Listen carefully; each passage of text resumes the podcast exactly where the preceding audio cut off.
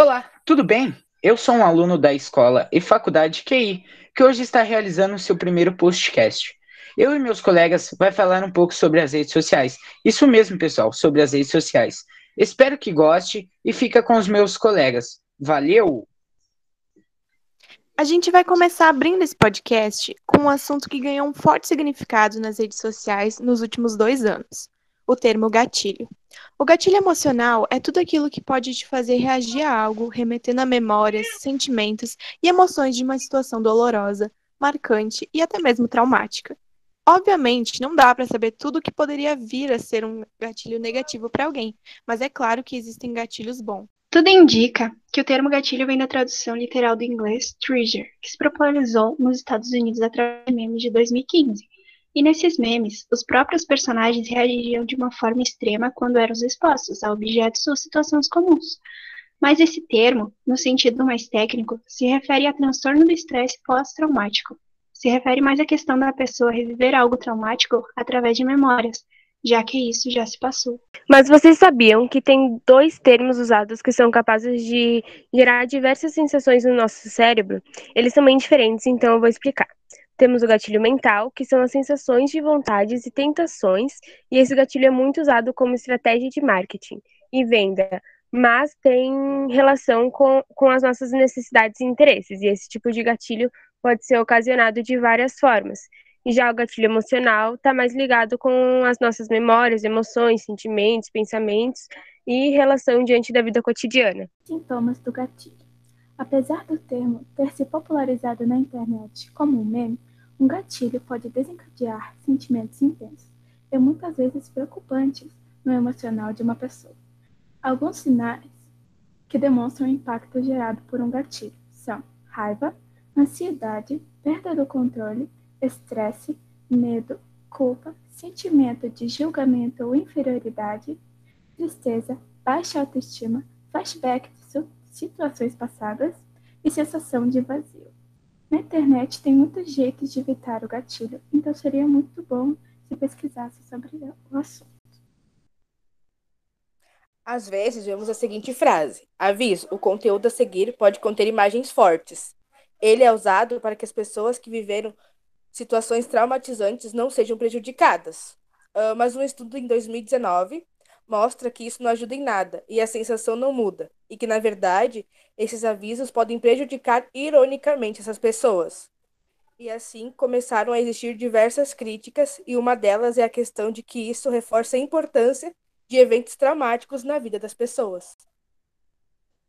Mas assim, de maneira geral, pessoas que veem seus traumas como parte central da vida delas costumam ter sintomas mais severos. Assim, o aviso de gatilho pode relembrar a pessoa a respeito da relevância de um trauma que já viveu, e assim também estimular a visão que esse trauma define como a própria pessoa se vê. E outras críticas aos avisos é que podem prejudicar a resiliência, até reforçar a ideia de que pessoas mais ansiosas uh, ou então ativar o ciclo de evitação. A ideia de ciclo é mais ou menos assim. Se eu evitar o que me deixa ansioso, não ficarei ansioso. E é assim que as pessoas evitam um pouco o gatilho. Pense e responda. Você já mexeu nas suas redes sociais hoje? É possível que tenha sido há minutos atrás, quando parou tudo o que estava fazendo para dar uma olhadinha nas suas notificações.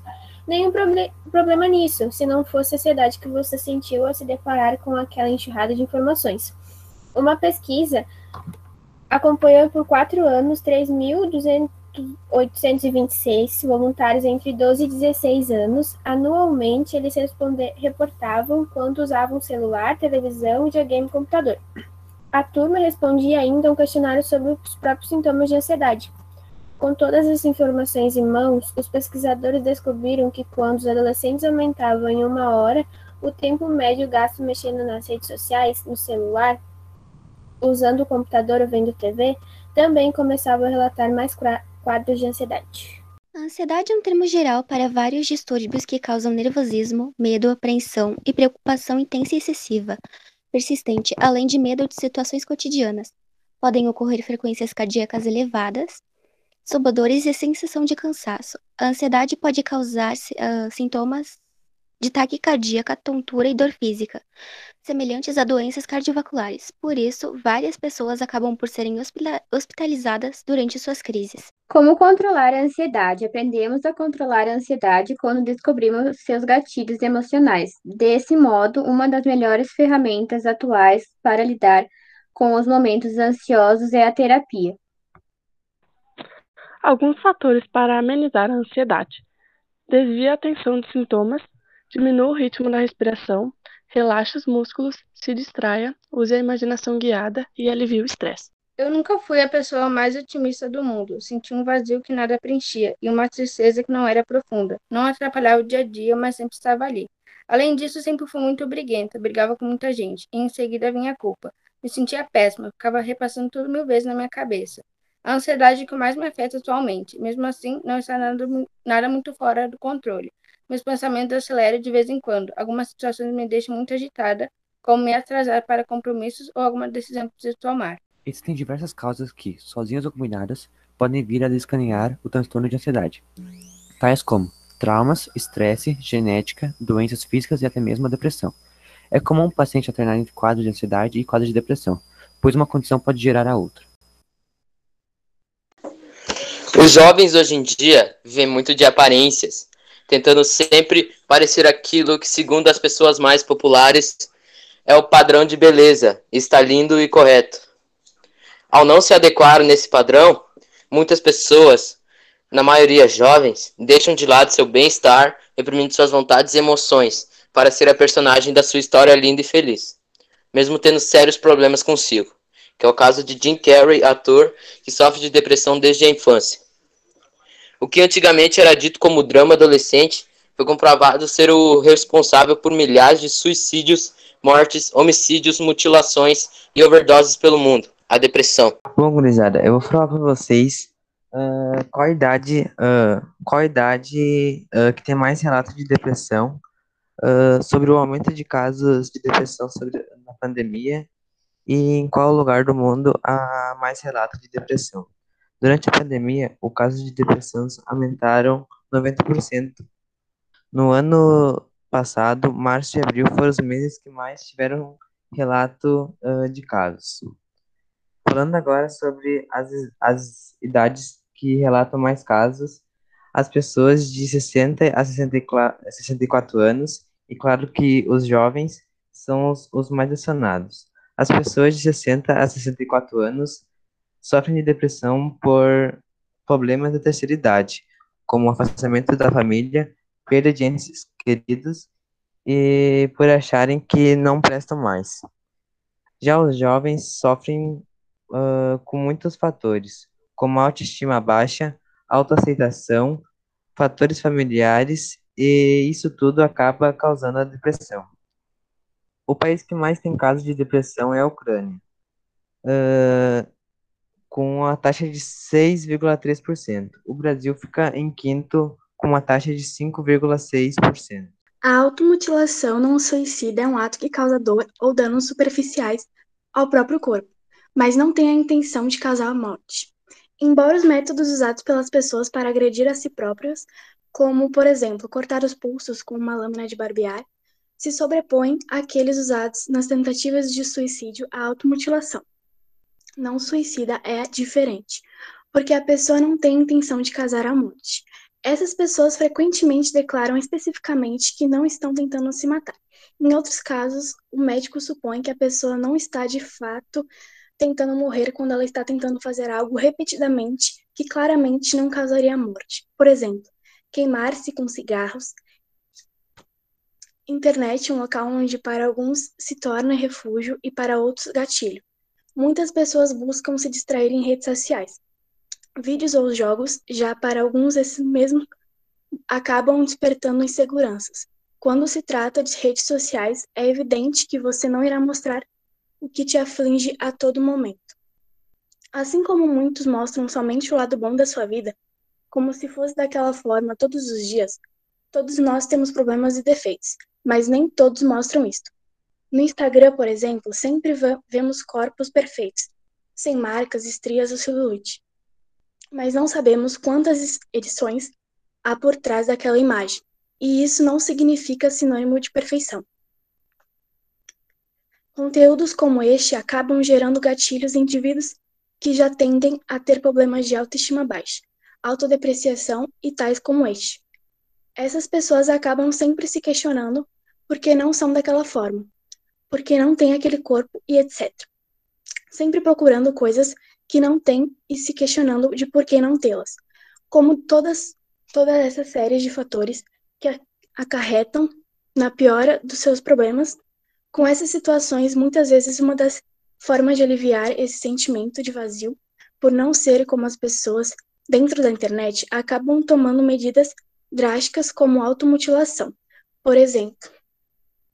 Mas por que alguém se machucaria propositalmente e regularmente? O ato de se mutilar de forma não suicida ocorre quando um indivíduo machuca uma ou mais partes do seu corpo, intencionalmente, mas sem intenção de se suicidar. Uma das principais formas de autolesão é a automutilação ou corte de tal parte do corpo, mas há também outros métodos comuns, como queimar partes do corpo, quebrar ossos e gerar hematomas, entre outros.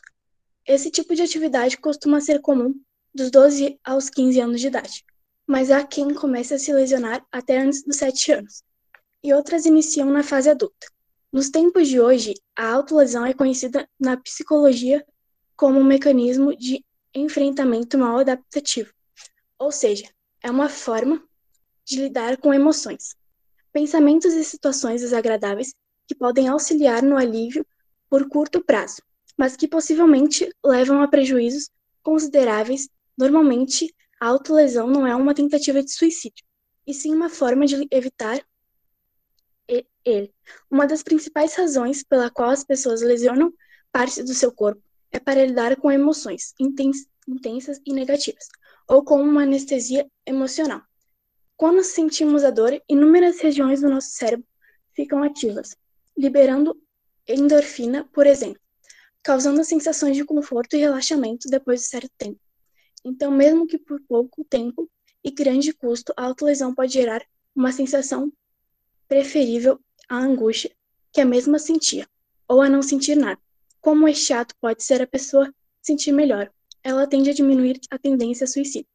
Ainda há quem pense que a autolesão serve para chamar atenção ou fazer com que se sintam pena dela. Essa situação pode sim ser real em alguns casos, à parte, mas não na maioria das vezes. Pessoas que se machucam intencionalmente se esforçam para esconder as lesões e marcas usando roupas longas e mesmo que estejam em local quente. Não praticam atividades que mostrem muito seu corpo. A maioria parte das pessoas que se autolesionaram em algum momento da vida tendem a parar por conta própria. Caso contrário, a busca por ajuda profissional pode ajudar a desenvolver novas formas mais saudáveis de enfrentar essas situações. O ato de machucar a si próprio, quando recorrente, costuma ser um sinal de angústia e sofrimento, mesmo parando de se lesionar. Os problemas por trás dos machucados pode ainda existir. Por isso, se você passa por isso ou conhece alguém que vivencia isso, dê a ideia ou pense na possibilidade de ir atrás de ajuda profissional. O suicídio é uma das formas que as pessoas encontram de acabar com a dor que estão sentindo. Infelizmente, ele faz parte dos grupos de maiores causadores de morte, cerca de 10% da população do mundo, atingindo em sua maioria jovens entre, entre 15 a 29 anos, que sofrem de vários problemas como transtornos, crise de ansiedade e doenças como depressão. Como nesse depoimento anônimo que vou comentar a seguir.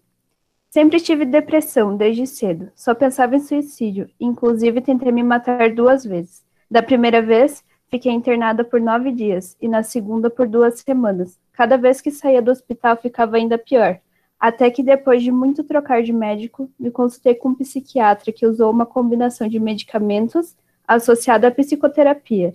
À medida que fui melhorando, ele foi retirando os remédios e minha vida ficou adquirindo cor, sabor e felicidade. Hoje me mantenho estável com antidepressivo apenas. Já parei a psicoterapia e trabalho a minha dor com autoanálise.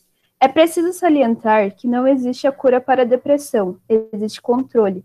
Não se pode abandonar o tratamento, pois uma recaída pode ser fatal. Nunca mais quis morrer, só quero viver feliz. E esse, felizmente, com um final feliz, foi um de muitos rela depoimentos relatados.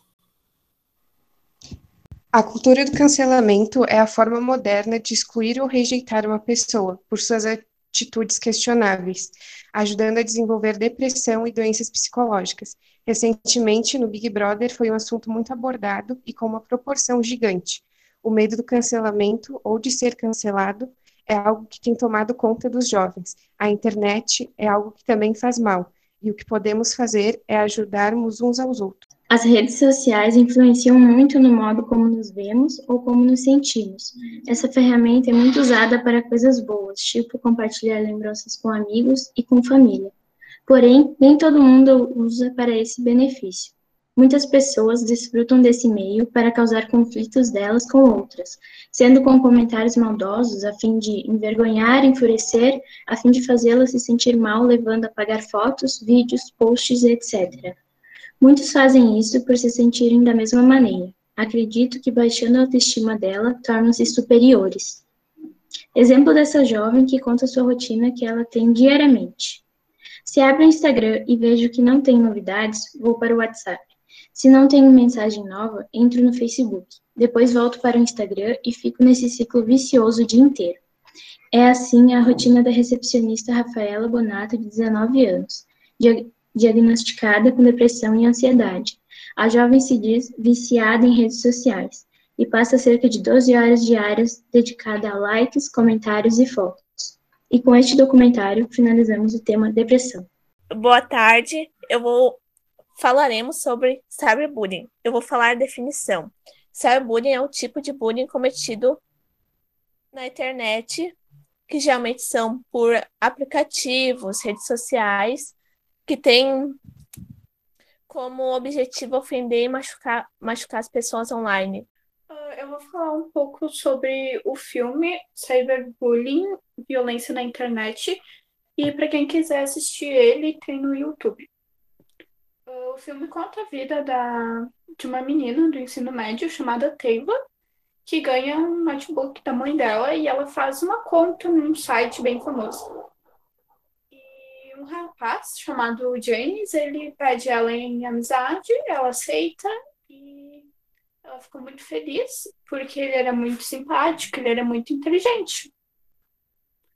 E nessa mesma noite ela descobriu que alguém entrou no perfil dela e mudou o status dela por umas palavras feias e maldosas.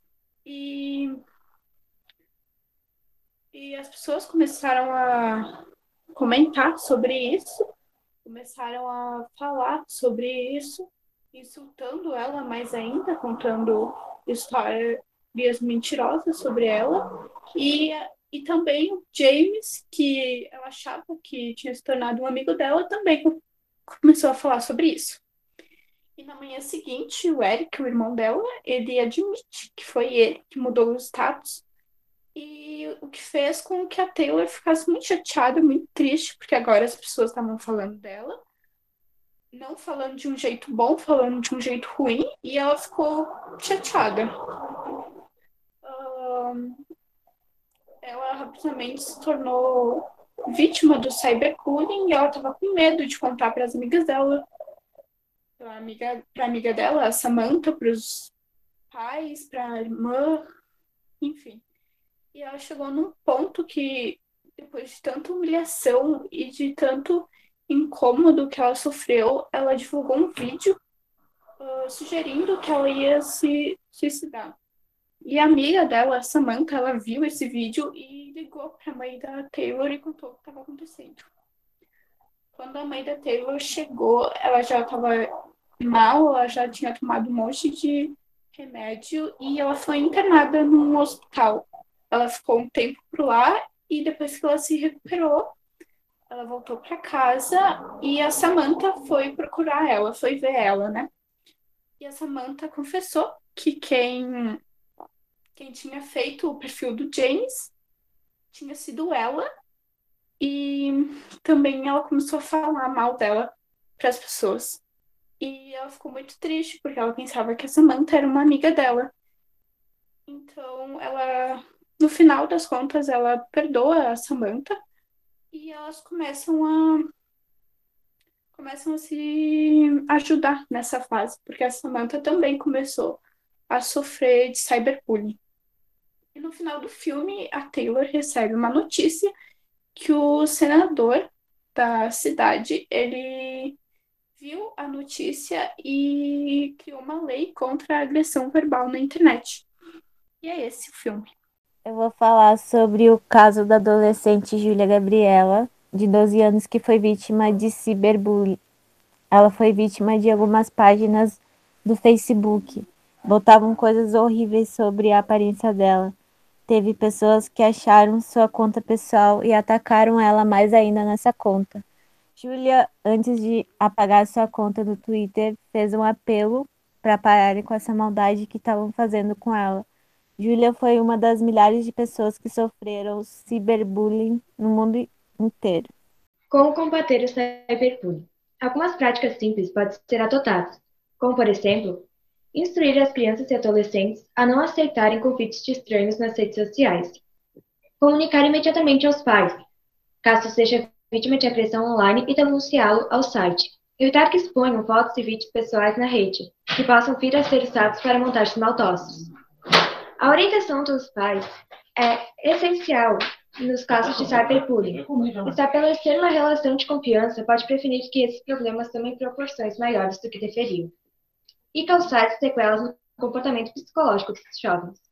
Deve salvar no computador ou celular qualquer prova de cyberbullying que sofreram. Tais informações podem ser utilizadas para identificar e punir os agressores. Reconhecendo os sinais do cyberbullying. É importante destacar que a vítima nunca é culpada. Se você está sofrendo assédio virtual, o primeiro passo é bloque bloquear.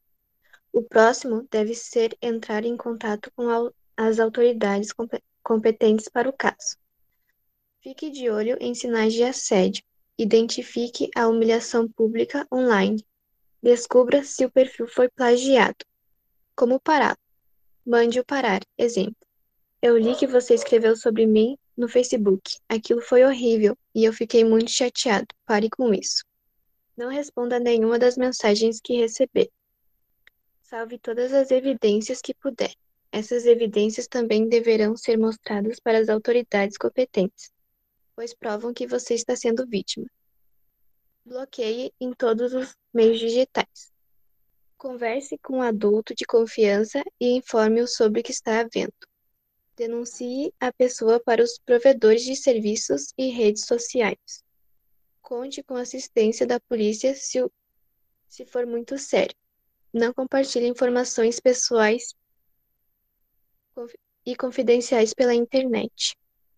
Não seja um cyberbullying. A exclusão e a implicância pode ser, podem causar sentimentos bastante negativos, abrindo portas para atitudes agressivas e dominantes para gerar uma sensação de poder. Quando seus amigos começarem a provocar alguém online, não participe. Peça para que parem e fale sobre as consequências do assédio na vida das pessoas. Gente, alguém tem alguma pergunta sobre, sobre o nosso podcast, sobre os assuntos que foram relatados e afins? Oh, eu não tenho nenhuma pergunta, mas tem uma dica de filme aí que chama Por Lugares Incríveis, que tipo fala um pouco de depressão e tal. É bem legal. Se alguém já assistiu, quiser fazer um comentário, alguma coisa. Tem uma pergunta. Uh, aí, uh, como que a ansiedade, assim, num, num pai ou num jovem afeta uma família inteira?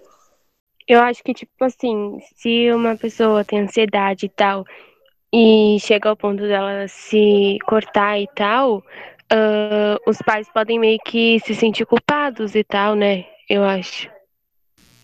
Eu, eu acho que na verdade, tipo. Na verdade, eu posso falar. Eu posso falar. Não é que afete, assim, depende da pessoa também, sabe? Que às vezes as pessoas se isolam, tipo, os pais se sentem meio que culpados por não estar tá fazendo certas coisas, mas às vezes não é, tipo, o problema é. dos pais, entendeu? É, tipo, a pessoa que quer se isolar um pouco e pensar nas, na vida dela, entendeu? Pensar no, no que ela tá sentindo. Porque, tipo, é um sentimento que transborda muita coisa dentro de, de você mesmo, assim, que tá transbordando e tu não sabe explicar, entendeu? Às vezes se isolar, às vezes é melhor, entendeu? Não que, tipo, ai, vai afetar, mas é uma forma que alguma da pessoa acha de tipo, entender o que tá acontecendo dentro dela, entendeu? Porque às vezes, por mais que tipo, a gente tente falar com os pais, ah, eles têm uma perpe- perspectiva sobre isso e a gente já, tipo, vem de uma geração que tem outra, entendeu? Tipo, na verdade, os pais, eles acham que tudo é drama, tudo é brincadeira. Tipo, tudo que a gente vai. Tipo, por exemplo, uma, uma, uma pessoa.